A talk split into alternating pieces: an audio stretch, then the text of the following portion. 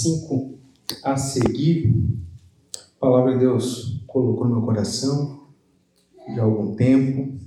Fui desafiado por essa palavra e nessa noite quero convidar você a refletir sobre alguns aspectos iniciais dentro daquilo que Deus tem colocado na nossa nosso coração, né? É importante, meus irmãos, nós darmos ouvidos a que Deus tem para falar a cada um de nós. E eu acredito que a palavra de Deus ela é poderosa, ela gera na nossa vida uma nova, um novo entendimento, uma nova vontade. E nós precisamos, queridos, estar alinhados com a palavra de Deus. Achou aí? Lucas 10, 25? Versão está ali, eu acho que ali é Almeida, né? Deixa eu pegar uma Almeida aqui para não ficar muito diferente. Então, diz assim a palavra do Senhor: Eis que certo homem, intérprete da lei, se levantou com o intuito de pôr Jesus à prova e disse: Mestre, que farei para herdar a vida eterna? Então Jesus perguntou: O que está escrito na lei? Como interpretas?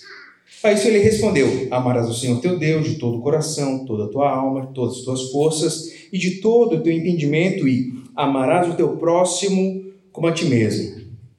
Então Jesus disse a ele: Respondeste corretamente, faz isso e viverás. Ele, porém, querendo justificar-se, perguntou a Jesus: Quem é o meu próximo? Jesus prosseguiu dizendo: Certo homem descia de Jerusalém para Jericó e veio cair na mão de salteadores, os quais, depois de tudo que lhe roubaram e lhe causaram muitos ferimentos, retiraram-se, deixando-o semi-morto. Casualmente descia um sacerdote por aquele mesmo caminho e, vendo-o, passou ao largo. Semelhantemente, um levita descia por aquele lugar e, vendo-o, também passou de largo. Certo samaritano que seguiu seu caminho passou-lhe perto e, vendo-o, compadeceu-se dele e, chegando-se, pensou-lhe os ferimentos, aplicando-lhe óleo e vinho e, colocando sobre seu próprio animal, levou para uma hospedaria e tratou dele. No dia seguinte, tirou dois denários e entregou ao hospedeiro, dizendo: Cuida deste homem, e se alguma coisa gastares a mais, eu te indenizarei quando voltar. Qual desses três te parece ter sido o próximo do homem que caiu nas mãos dos salteadores? Respondeu o intérprete da lei: O que usou de misericórdia para com ele. Então disse: Vai e procede tu de igual modo. Amém? Vamos orar, queridos. Em seguida você já pode tomar seu assento. Mas feche seus olhos comigo vamos interceder junto a Deus. Que essa palavra seja palavra de Deus no seu coração, em nome de Jesus. Deus, nós te damos graças, Senhor, pela tua bondade de nos trazer aqui nessa noite, onde nós já ouvimos hinos tão maravilhosos que aqueceram o nosso coração. Aqui a tua palavra já foi compartilhada na abertura do culto, em tantos momentos, orações a Deus, nós já rendemos a Ti, sabendo que o Senhor supre as nossas necessidades. Queremos agora, Deus, que a Tua palavra ela seja palavra divina aos nossos corações que o Espírito que inspirou Lucas a escrever seja o mesmo Espírito a bradar aos nossos corações. Que Teu Espírito Santo nos desperte, Senhor, para vivermos uma vida mais próxima daquilo que é a Tua vontade para as nossas vidas. Que em nome de Cristo Jesus, nosso coração hoje seja, Senhor, tocado e nós possamos sair daqui, Senhor, incomodados com a realidade de vida que nós temos vivido. Que nós possamos, ainda que distantes, ser próximos, ó Deus, um dos outros em nome de Jesus. Amém? Tome seu assento, querido. Fique confortável aí. Meus irmãos, eu vinha há um tempo já orando sobre algo e no meu coração eu tinha uma outra direção para compartilharmos aqui por algumas semanas seguidas, mas Deus bradou fortemente nós precisamos, nesse momento que nós temos vivido, meus queridos, nós precisamos fazer um resgate daquilo que nós chamamos de cristianismo. Aquela fé que nós professamos ter, nós dizemos ter a fé que nós seguimos, o Jesus que nós falamos, que servimos e cremos, nós precisamos realmente fazer uma análise, fazer uma reflexão e ver se realmente estamos alinhados dentro com os princípios da palavra de Deus. Os tempos que nós vivemos, eles revelaram muitas coisas para nós, na é verdade. Esses tempos que nós temos vivido nos últimos meses, nós ah, conseguimos ter provas tangíveis. O que é isso? Que dava para tocar, para contar da realidade de muitos de nós. Meus queridos irmãos, nós descobrimos que ah, ninguém consegue ir para frente sozinho, que ninguém consegue viver vida cristã sozinho.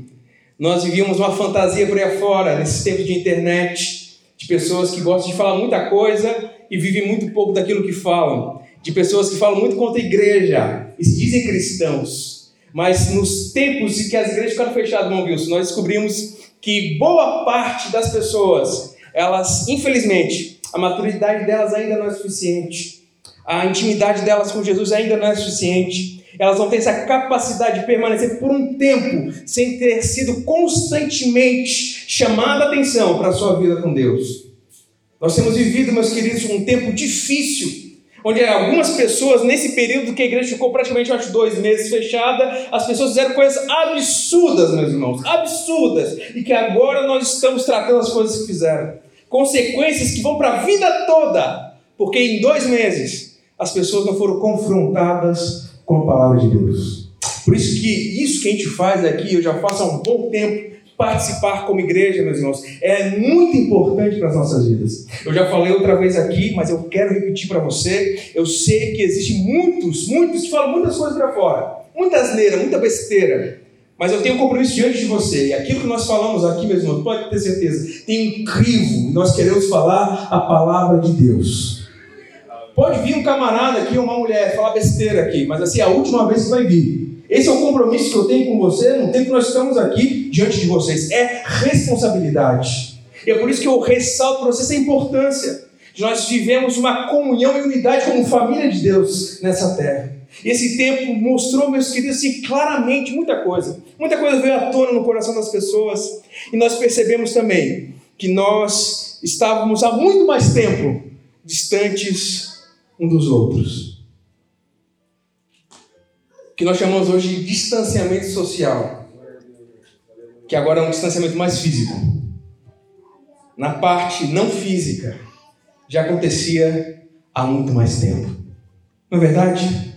Eu lancei ali algumas perguntas nas redes sociais falando sobre isso, sobre essa reflexão, esse movimento introspectivo que nós devemos fazer.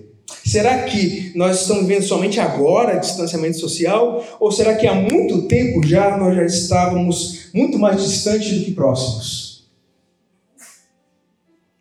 E a dura realidade é que boa parte de nós já estávamos há muito tempo, meus queridos, perto fisicamente, mas distantes uns dos outros. Por isso que a palavra de Deus, ela fala aos nossos corações.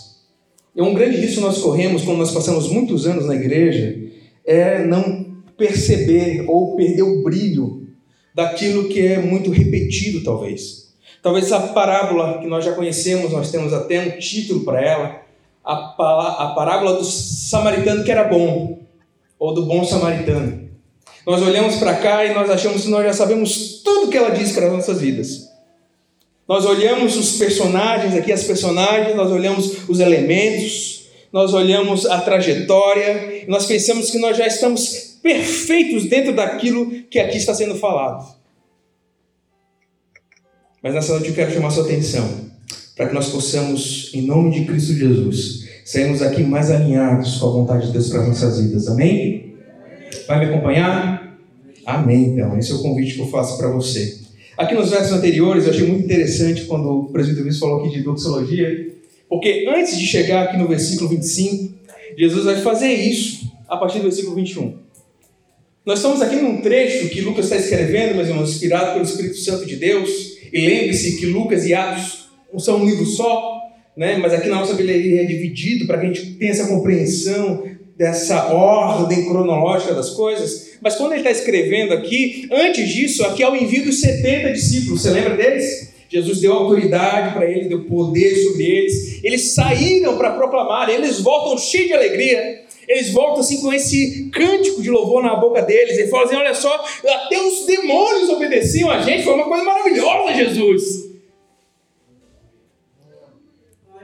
Jesus faz uma repreensão ali, mas eu não quero me pegar isso, mas Jesus se alegra também. Por isso que na sua Bíblia, lá no capítulo 10, versículo 21, Jesus vai fazer sua doxologia, esse êxtase de alegria, e vai louvar a Deus e vai dizer: Graças te dou, Pai, Senhor dos céus e da terra, porque escondesse essas coisas dos sábios, instruídos e revelaste aos pequeninos. Sim, Pai, porque assim foi do teu agrado, que tudo me foi entregue por meu Pai. Ninguém sabe quem é o filho a não ser o Pai, também ninguém sabe quem é o Pai a não ser o filho, aquele a quem o filho quiser revelar. Então ele se volta para os discípulos e diz: Bem-aventurados os olhos que veem as coisas que vocês estão vendo. Pois eu afirmo para vocês que muitos profetas e reis quiseram ver o que vocês estão vendo, mas não viram, quiseram ouvir o que vocês estão ouvindo, mas não ouviram. Aleluia. Porque estava ali o Deus encarnado na frente deles. Jesus se alegra com isso, o coração dele se enche de alegria, ele louva a Deus, ele diz: Graças te dou, porque não foi dos doutores aí que o Senhor revelou, mas foi para esses homens simples e pequeninos que a tua glória foi revelada. Glória a Deus, aleluia. Só que alguém fica incomodado ali no meio. Muitas traduções vão trazer um E lá no 25. Algumas outras vão dizer certo dia, mas boa parte delas dizem E. Então eu acredito que foi algo em seguida, que traz um peso para isso aqui. E nós vamos por esse caminho. Essa interpretação foi em seguida. Então, em seguida, diante desse louvor, algum homem ficou incomodado lá, ele se levanta. E chegamos no versículo 25 que eu li com vocês nessa noite aqui. Então, em seguida, esse mestre da lei, esse intérprete da lei, esse especialista da lei, ele foi incomodado Jesus disse: Olha, foi oculto dos sábios e grandes dessa terra e foi entregue aos pequeninos. E pensou: opa, como assim? Mas eu tenho a revelação de Deus. Eu sou intérprete da lei. Então ele se levanta, ele se levanta e vai em direção a Jesus. E a intenção dele, meus queridos, é totalmente contrária àquele momento ali. Estava um culto maravilhoso, meu irmão. Culto pentecostal, dando glória a Deus ali. Jesus dizendo, graças te dou ao Pai. E se levanta o camarada lá para fazer Jesus entrar em contradição. Era, é aqui que eu quero focar. Na pessoa do intérprete da lei. Quem é esse homem? Que figura ele representa para nós? Você consegue construir essa imagem comigo? Empreste sua imaginação para mim. Vamos imaginar quem é esse intérprete da lei. É uma pessoa, meus queridos, que conhece a palavra. É uma pessoa que conhece a lei de Deus. Aí tinha a Torá, ele tinha o Pentateuco ali, ó, claro, ele tinha os profetas, ele tinha os, os livros de sabedoria muito bem claros na cabeça dele. É alguém que é rodeado de papiros ali, de escritos. É alguém que está de dia e de noite diante dessa palavra. Ele é alguém que escrevia, fazia cópias. Um homem que tinha constante contato com a palavra de Deus. Um homem que passou anos estudando. E não somente isso. Ele era um escriba. Então ele passou anos também ensinando. Pregando, para você entender o que eu estou querendo dizer. Anos estudando, ensinando, debatendo. Que coisa que teólogo gosta de fazer é o que, meus irmãos? É debater, meu irmão. Coisa que teólogo ama é debater, porque ele quer mostrar que ele sabe mais do que os demais, não é verdade? Esse é o camarada que nós temos diante de nós. É alguém que se destaca. É alguém que tinha uma certa uh, notoriedade diante da sociedade da época. Ele não era simplesmente algo religioso que ele cumpria, ele cumpria muito provavelmente algo também dentro da política e do, da justiça da época. Ele era aquele que, diante de um julgamento, ele poderia pontuar alguma coisa. Então, era uma pessoa importante. Mas, por mais que ele conhecesse a lei, falasse da lei, ensinasse a lei, a palavra, não fazia parte da vida dele. Era mero conhecimento intelectual. A palavra não entrou dentro dele. Encontrou uma barreira.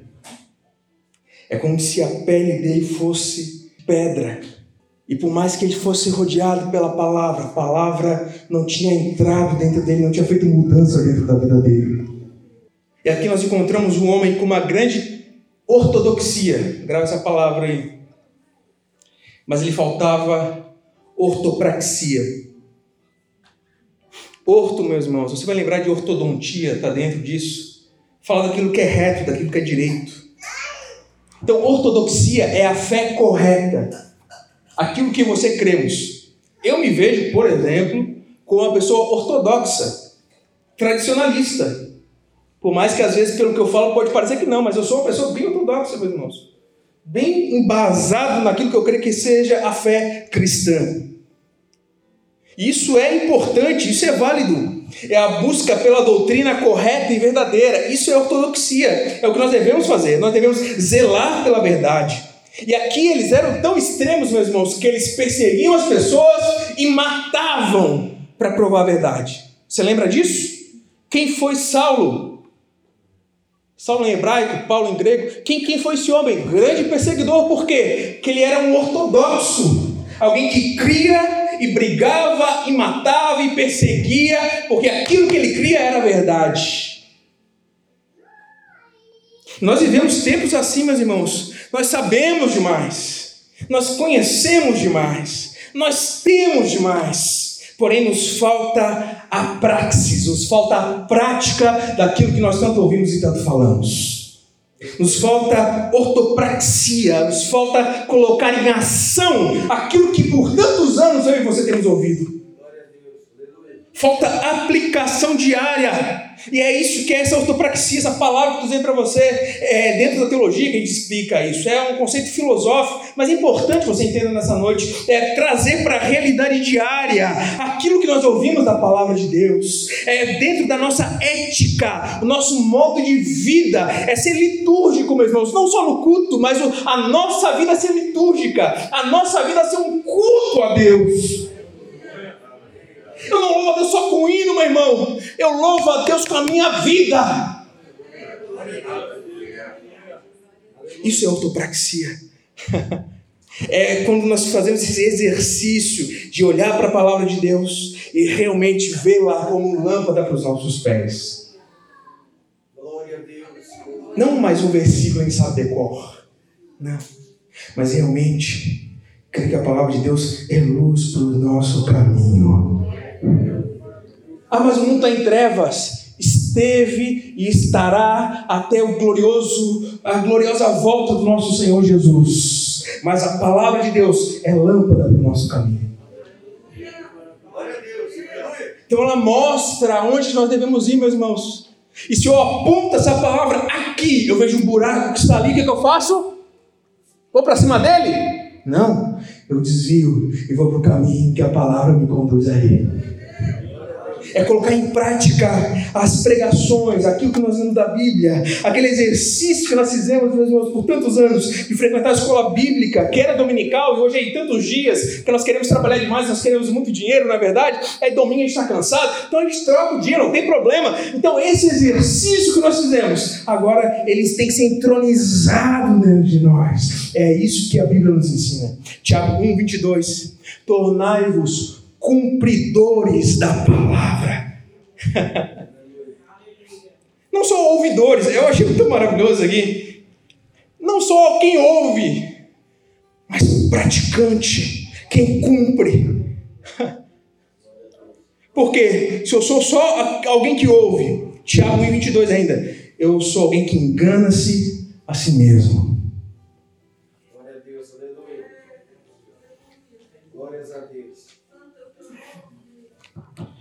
Por isso tem crente que está com medo de morrer, meu irmão. E eu não estou sendo fanático dizendo que é mentira a doença. Não.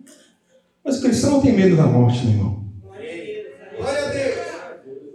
Amém. Que a vida, quem de nós, com toda a nossa preocupação, pode acrescentar um dia à sua vida? Quem pode sair daqui, meus irmãos, garantido? Quem pode, meu irmão, sair daqui essa noite e ser assim louco o suficiente para dizer: amanhã de manhã eu vou acordar, tenho certeza. Se você diz é porque você não parou a pensar, né? A nossa vida, meus irmãos, é dom de Deus. Ele dá, Ele tira, Ele devolve, meu irmão. Deus faz coisas que fogem à nossa compreensão. Mas nós precisamos ser não simplesmente ouvidores, precisamos ser cumpridores da palavra. Jesus falou isso muito claramente lá em Mateus 7. Nós lembramos quando Jesus diz que aquele que ouve essa palavra e não põe em prática, ele é como um homem insensato, uma mulher insensata. São homem e mulher tolos, porque eles colocam sua casa sobre areia. Não há firmeza para a construção da sua vida. Aqui a casa não é sua casa, meu irmão no apartamento que você mora, não, aqui é a sua vida, onde você edifica-se, onde você se constrói. Quem você é, é sobre a rocha ou sobre a areia. O que vai dizer é se você somente ouve ou se você ouve e põe em prática. se você só conhece ou se você conhece que aquilo entra dentro de você e daqui a pouco transforma o seu interior, vai trabalhando nas suas entranhas, ele vai no mais profundo da sua alma. Esse é o grande problema que nós encontramos hoje, meus irmãos. Nosso contato com o divino busca uma aprovação das nossas práticas. Presta atenção em nome de Jesus.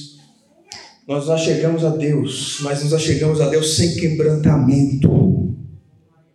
Chegamos diante da presença de Deus, mas parece que nós estamos diante de qualquer outro Deus por aí afora. Não Deus e Pai, nosso Senhor Jesus Cristo.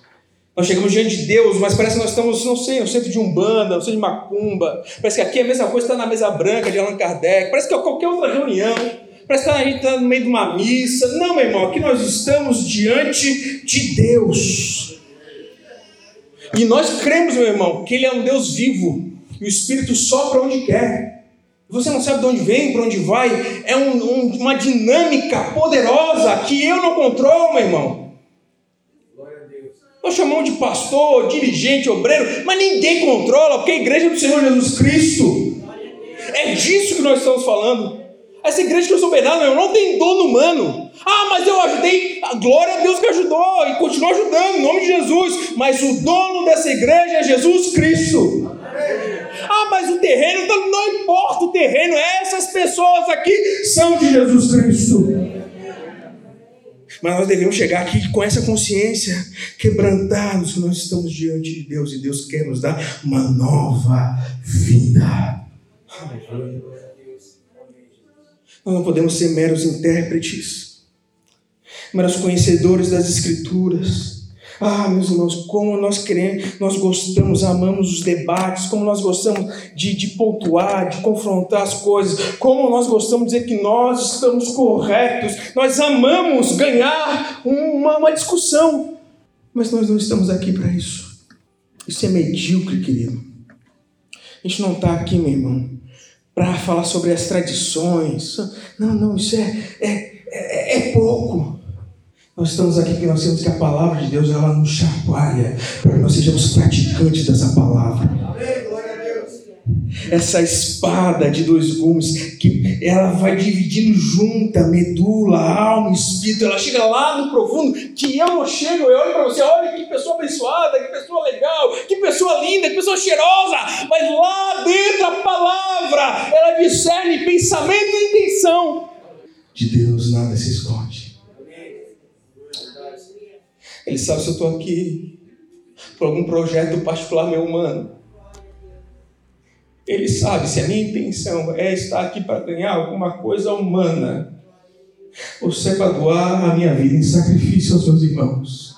Ele sabe que dele nada se esconde.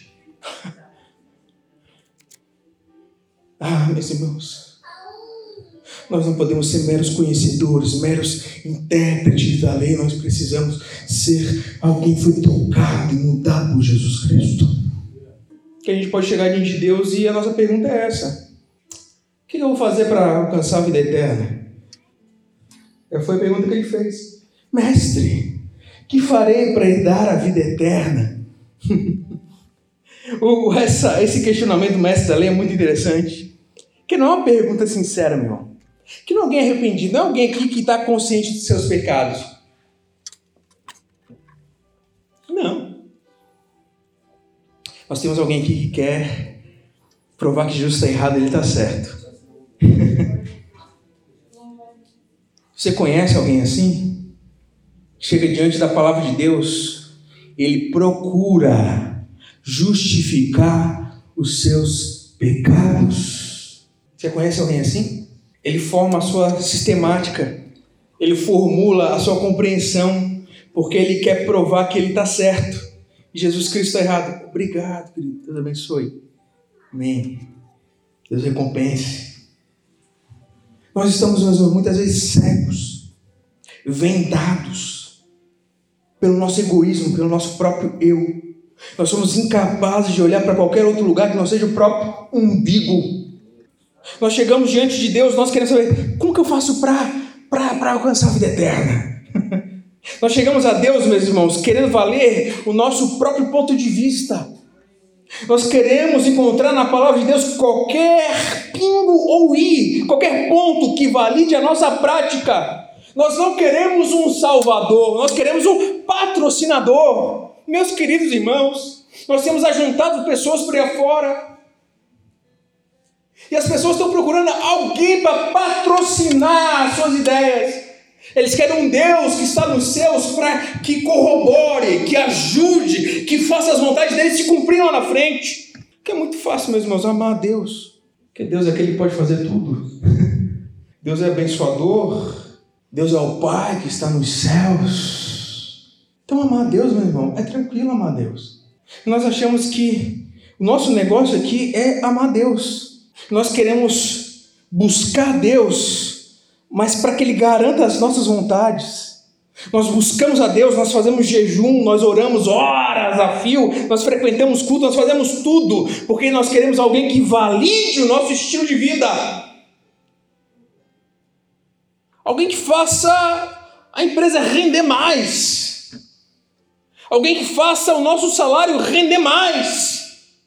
Alguém que faça a gente não ter nenhuma dor de cabeça mas nenhum momento nós chegamos diante de Deus para conhecer a Sua vontade. Nós não chegamos diante de Deus, meus queridos, querendo saber qual é a revelação que Ele tem para as nossas vidas. Ah, por isso que a pregação de Pedro lá em Atos 2,40 é: salvai-vos. Ele disse: olha só, vem cá que Deus vai fazer tu viver mais tranquilo. Vem cá que você vai ver, você vai comprar carro, vai comprar casa, vai trocar, vai comprar roupa, vai ter um closet. Não, não, não. Ele diz: salvai-vos dessa geração perversa. Nós chegamos diante de Deus, porque Ele é a nossa única salvação. Não há outro caminho. Para onde iremos nós? Aleluia. Será que você consegue dizer nessa noite do seu coração? Ah, eu vou lá, na outra igreja, que lá o camarada. Não, não, não. Para onde iremos nós? Se só tu tens as palavras de vida eterna. Aleluia. Oh, glória a Deus. Eu vou ficar aqui, Senhor. Porque eu fui chamado para ser agradado, mas eu fui chamado para servir. Eu estou falando tudo isso aqui para aplicar depois. Porque quando ele pergunta o caminho da vida eterna, o que, que Jesus faz? Jesus faz o que todo homem sábio faz. Foi recentemente só que eu aprendi isso, nos últimos anos. A gente que é jovem, gente gosta de ter todas as respostas na ponta da língua. Mas eu aprendi que a gente não precisa ter todas as respostas. Na verdade, os sábios, eles têm essa capacidade de responder com uma outra pergunta. Parece que judeu tem esse costume. Certa vez chegaram para o judeu e perguntaram: judeu responde com outra pergunta. Ele respondeu: Por que não? Por que não? E assim que Jesus faz: é, Qual o caminho da vida eterna, Jesus? Ah, não é dentro da lei? O que, que a, lei, a lei diz? Ah, amarás o Senhor teu Deus de todo o teu coração, de toda a tua alma, de todas as tuas forças, todo o teu entendimento. E ao próximo como a ti mesmo. Aí Jesus disse: Não, então tá, faz isso, faz isso, vai lá, segue em frente.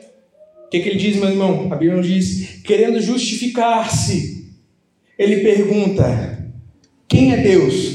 É isso que está escrito lá? É ou não é? Não, meus irmãos. Se a gente não acabou de ler, o que, que o escriba pergunta para Jesus? Quem é o meu próximo? Essa resposta, ou na verdade uma pergunta que ele faz, ele responde algo para a gente. No coração dele, parece que é muito tranquilo amar a Deus. Você consegue perceber? Ele não pergunta assim, ai, como que eu faço para amar Deus de todo o coração, de todo. Não, não, não. Ele pergunta, quem é meu próximo? Porque Deus, eu amo todo o coração, toda a alma, toda a força, todo o entendimento. Nós esquecemos, meus irmãos, e aqui está o nosso problema, aqui está o nosso pecado, aqui está o grande perigo das nossas vidas. Esquecemos que quem ama Deus, obrigatoriamente, ama o próximo. João vai escrever na sua primeira carta. Nós não podemos dizer que amamos a Deus se nós não amamos o nosso irmão. Como eu posso dizer que amo a Deus que eu não vejo se eu não amo o irmão que está do meu lado? Se eu não amo aquele que dorme no outro quarto? Se eu não amo muitas vezes aquele que dorme na mesma cama que eu? Quem é o meu próximo? E aqui, meus irmãos, é muito interessante que para a época havia essa distinção aqui. Aqui nós estamos falando de um cara estudado, de alguém que auxiliava na interpretação e na aplicação da lei. E havia essa discussão de até onde ia essa questão do amor ao próximo. O próximo, o próximo ficava só no círculo entre judeus originais. O próximo se estendia àqueles prosélitos convertidos ao judaísmo Quem era o próximo? Eu aqui fiquei admirado que nós temos essa mania. Nós sempre vivemos no limite. Por isso que a gente fala dízimo 10%. Por quê? Porque se não botar um valor, ninguém dá nada, meu irmão. Aí a pessoa, ah, que dízimo? Não, meu irmão, a gente bota 10% porque assim, ó, a gente bota o mínimo. Quem já acostumou a viver de salário mínimo, Satanás enfiou isso para a gente goela abaixo. A gente só quer viver de mínimo, meus irmãos. A gente quer fazer o mínimo que tem para fazer. A gente chega para trabalhar, faz o mínimo possível. Chega em casa, dá o mínimo possível para os filhos, para a esposa, para o marido. A gente sempre dá o mínimo nosso. E o que ele está perguntando para Jesus é Jesus, até onde eu vou com o meu amor, Jesus? Meus queridos irmãos, isso é diabólico que tem na nossa cabeça. Nós temos a mania de querer saber até onde dá para ir. Com jovens isso é muito comum, que jovem é mais sincero. Que os irmãos mais velhos fazem, mas eu não pergunto para ninguém. Jovem ainda pergunta ainda. Tá, mas o que, que eu posso fazer? Por exemplo, deixa eu dar um exemplo para você. Camaradinha começa a namorar com a menina. Sabe o que ele pergunta para nós, meu irmão? Até onde a mão dele pode ir? Isso é diabólico ou não é, meu irmão? Até onde ele pode fazer? Nós vemos o abismo e ao invés de querer estar no ponto oposto do abismo, nós queremos saber até onde nós podemos chegar pertinho dele sem o risco de cair no abismo.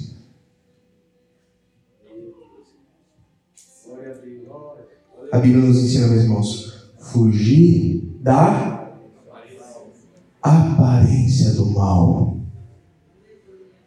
Meu irmão, não precisa parecer Satanás lá de preto, de chifre, tridente. Não, meu irmão. Até que a Bíblia ensina que ele vem como um anjo de luz disfarçadinho, né? Hã? Aquele negócio assim que a gente é crente, a gente gosta de espiritualizar as coisas. Ai, de Deus esse negócio aí. Não, mas veio muito certinho na minha mão, caiu uma luva. Meu querido, não quer dizer que o diabo é enganador, meu irmão. Nós precisamos ter discernimento da parte de Deus. Nós precisamos fugir da aparência do mal. Nós precisamos, meus queridos irmãos, chegar até Deus e realmente ter uma transformação verdadeira das nossas vidas. Mas nós ainda chegamos até Deus para que Ele possa nos abençoar. É por isso que nós vivemos desse jeito, meu irmão. Brasil é campeão mundial em ansiedade. Sabia disso? Saiu um estudo, isso é, se eu não me engano, de 2018. A OMS fez um estudo, uma pesquisa no mundo inteiro. Brasil campeão em crise de ansiedade. Eu tenho certeza que a culpa é nossa, a culpa é da igreja, que nós criamos uma porção de gente que está procurando Deus para que Ele possa abençoar.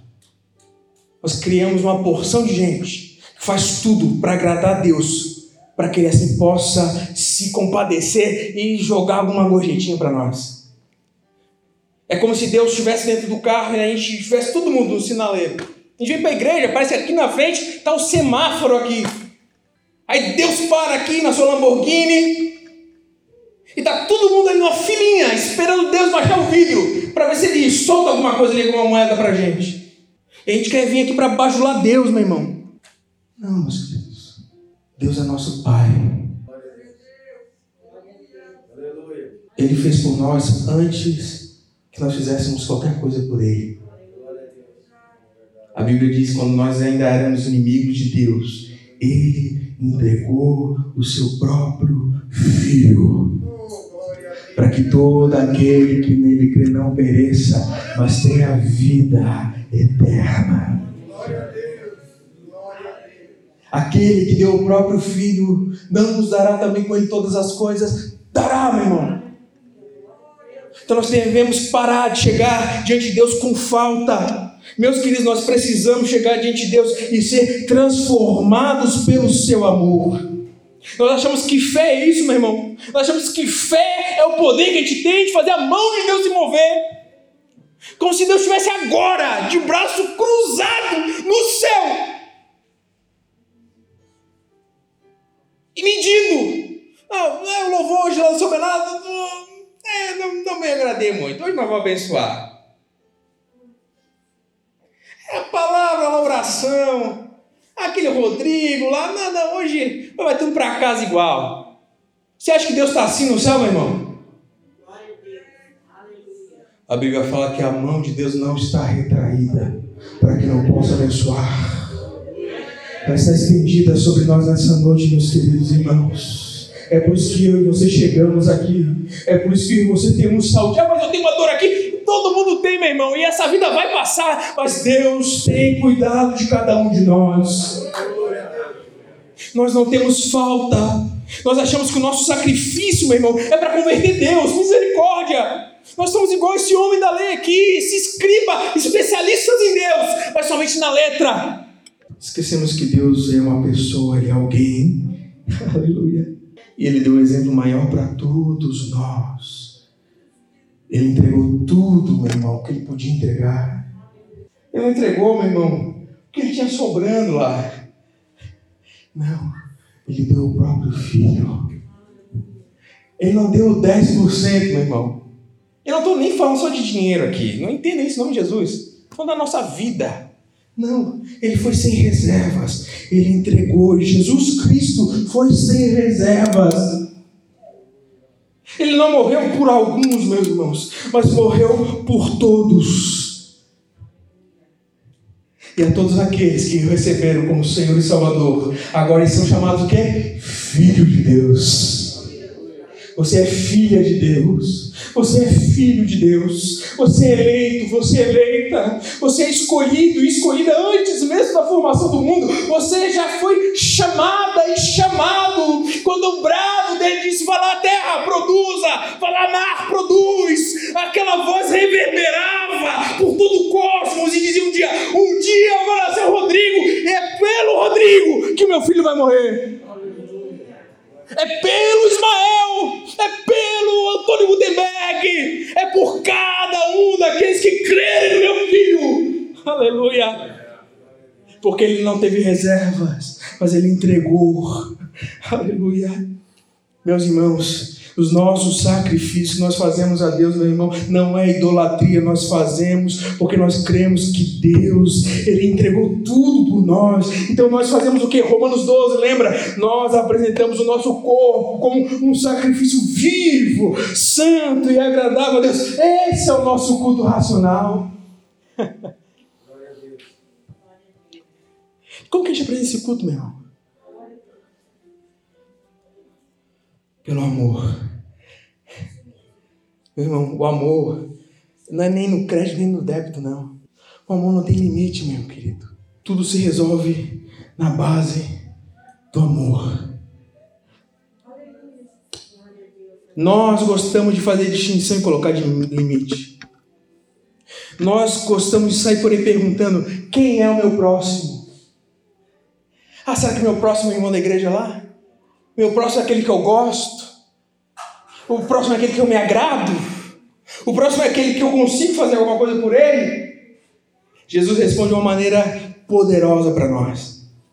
Quando nós perguntamos quem é o próximo, Jesus Cristo responde: Olha só, quem desses três, presta atenção, quem desses três foi o próximo do homem que caiu na mão dos assaltantes? o próximo é um homem jogado no chão, meu querido. O próximo é aquele que deu um passo em direção daquele que estava necessitado perto dele.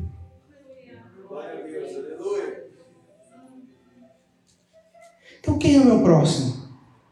Todo aquele que está perto de mim. Você trabalha? Tem pessoas que trabalham com você? Você presta serviço? Seu próximo. Por isso que na negociação você não vai, não vai enganar, meu irmão. Porque você dá um passo. E aquele que estava perto, agora virou próximo.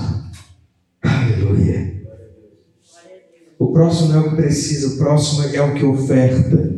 O próximo é o que revela a imagem de Deus restaurada. Meu querido irmão, nós temos algo que nós carregamos e todo ser humano carrega, que nós chamamos na teologia de imago Dei, a imagem de Deus. Nós não somos feitos assim? Não é o que Gênesis nos diz? Nós somos feitos à imagem e à semelhança de Deus. Então, meus irmãos, nós todos somos próximos uns dos outros. Mas por que, que nós vivemos distantes? Por isso eu dei esse título: Distantes Próximos. Que nós podemos estar perto, mas muitas vezes nós não somos próximos. Mas em nome de Jesus, nós podemos estar distantes e ser próximos.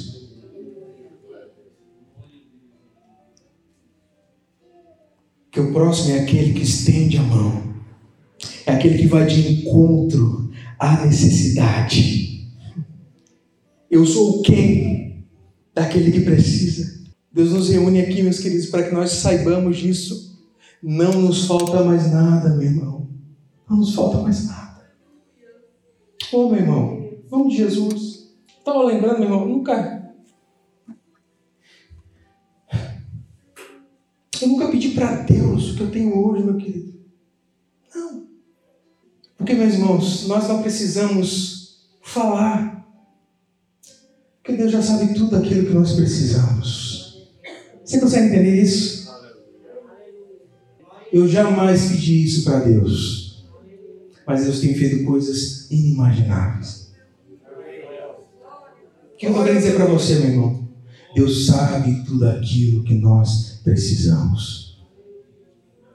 Então nós devemos chegar diante de Deus para pedir para Deus um coração disposto a amar. Assim como Jesus, nós possamos ter um coração de servo. Ele foi servo, meus irmãos, até a última instância. Você lembra quando Paulo fala isso para nós? Ele se humilhou, se humilhou, tomou forma de homem, e se humilhou como servo, até o último ponto, morrendo numa morte, morte de cruz vergonhosa. Mas ele se humilhou e entregou a sua vida pelo seu próximo. E é por isso que a Bíblia fala, e Deus o elevou, e hoje ele está à destra. Não porque não estava antes, meu irmão, mas é para mostrar para nós que se nós entregarmos a nossa vida em favor do próximo, com certeza Deus nos sustentará todos os dias das nossas vidas. Então chega para chega, chega de viver buscando a Deus pelo aquilo que falta. Vamos chegar diante de Deus agradecendo por aquilo que Ele já nos deu. Em nome de Cristo Jesus. Você já sabe quem é o seu próximo, meu irmão. Que você já tem ouvido a palavra. Mas falta de você colocar em prática esse amor que tanto se tem falado. Falta a mim e a você colocar em prática essa entrega de que tanto nós falamos da parte de Jesus Cristo. Vamos orar? Vamos, ficamos de pé.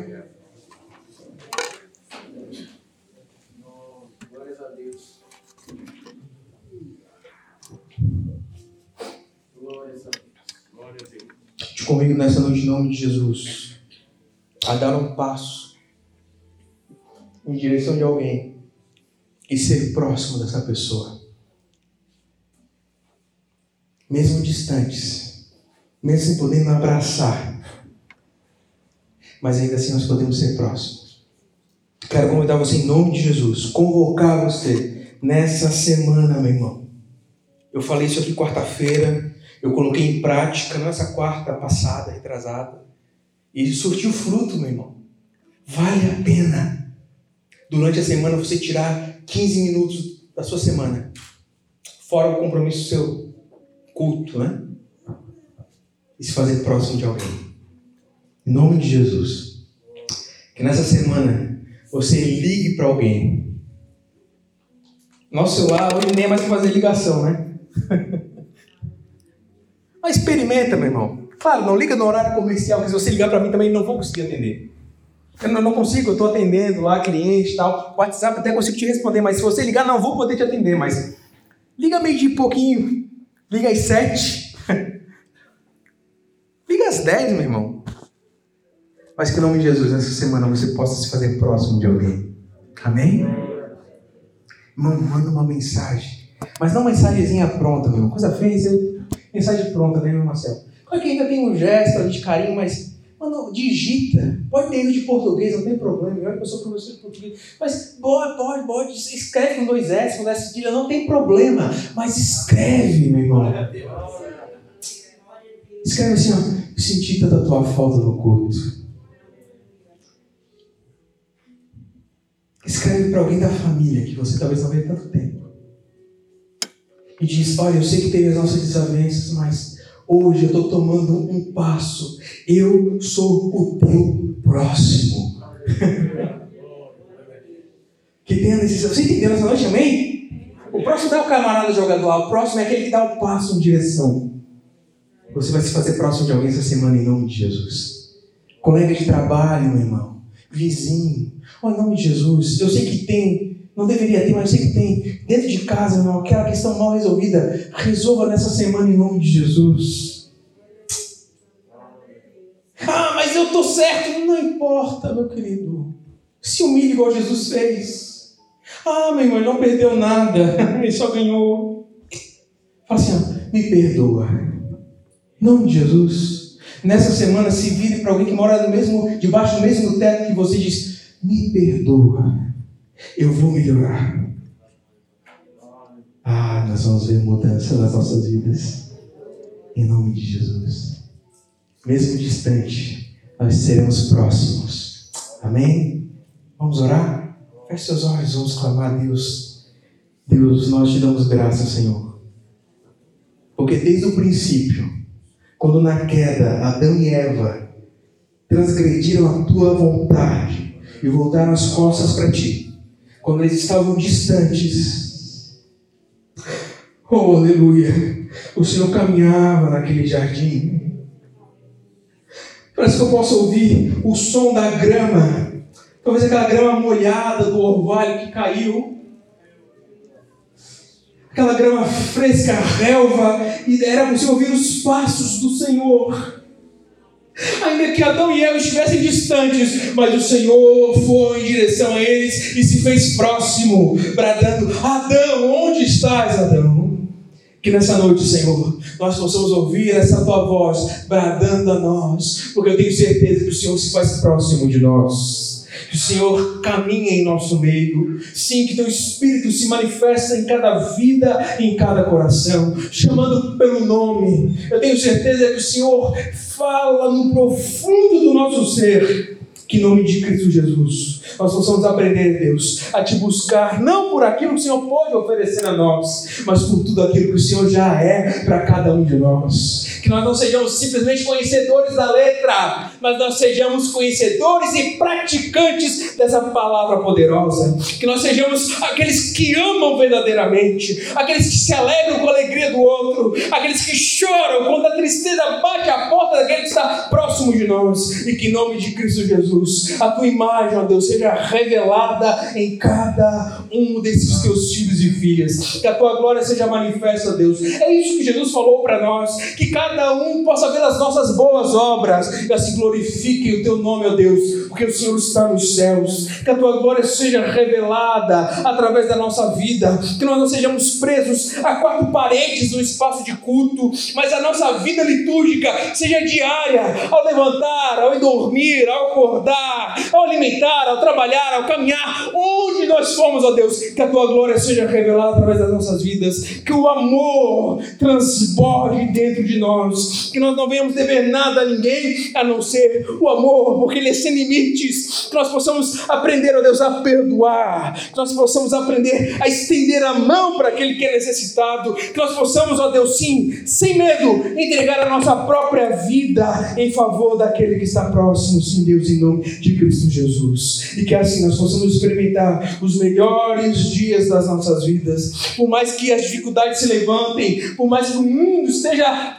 temoroso, apavorado, que dentro do nosso coração haja uma convicção de que o amor que foi derramado na cruz do Calvário, ele nos alcança hoje e nos transforma em crente cheio de coragem para lutar, cheio de amor para ofertar, que nós não venhamos ter reserva, Senhor, mas possamos ter essa dedicação, esse compromisso diante de Ti, de entregar as nossas próprias vidas sem reservas. Que assim seja, para a glória do Teu nome.